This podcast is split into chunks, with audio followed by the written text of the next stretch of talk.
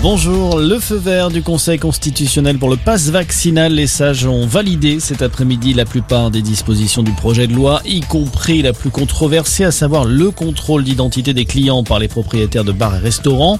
En revanche, la mesure qui impose le contrôle sanitaire à l'entrée des meetings politiques a été retoquée. Il n'y a désormais plus aucun obstacle à l'entrée en vigueur du passe vaccinal qui sera effective lundi.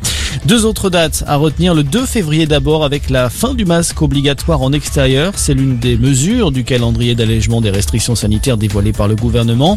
Et puis le 16 février, les discothèques pourront ouvrir, les concerts debout seront de nouveau autorisés. Dans les bars, les clients pourront également consommer debout et non plus seulement assis. Au chapitre judiciaire, Claude Guéant condamné à un an de prison dont huit mois ferme dans l'affaire des sondages de l'Elysée. L'ancien secrétaire général de la présidence de Nicolas Sarkozy reconnu coupable de favoritisme. Autre proche de Nicolas Sarkozy, Patrick Buisson a lui été condamné à deux ans de prison avec sursis et 150 000 euros d'amende.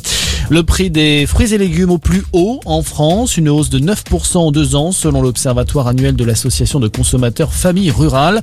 Dans le détail, une famille de quatre personnes doit débourser en moyenne 450 euros par mois pour s'alimenter conformément aux préconisations des autorités sanitaires. À l'étranger, le tête-à-tête aura duré deux heures. Les chefs de la diplomatie américaine et russe se sont rencontrés aujourd'hui à Genève. Une discussion franche ont reconnu les deux hommes avec un objectif tenter de trouver une issue à la crise ukrainienne. À l'arrivée, les États-Unis ont promis une réponse écrite dès la semaine prochaine aux conditions posées par Moscou, à savoir le retrait des troupes de l'OTAN d'Europe orientale.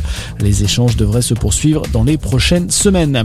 On termine avec le foot et un derby pour lancer la 22e journée de Ligue 1. Ce soir à Lyon reçoit Saint-Etienne. Coup d'envoi de la rencontre à 21h. Voilà pour l'essentiel de l'actualité. Très bon après-midi à tous.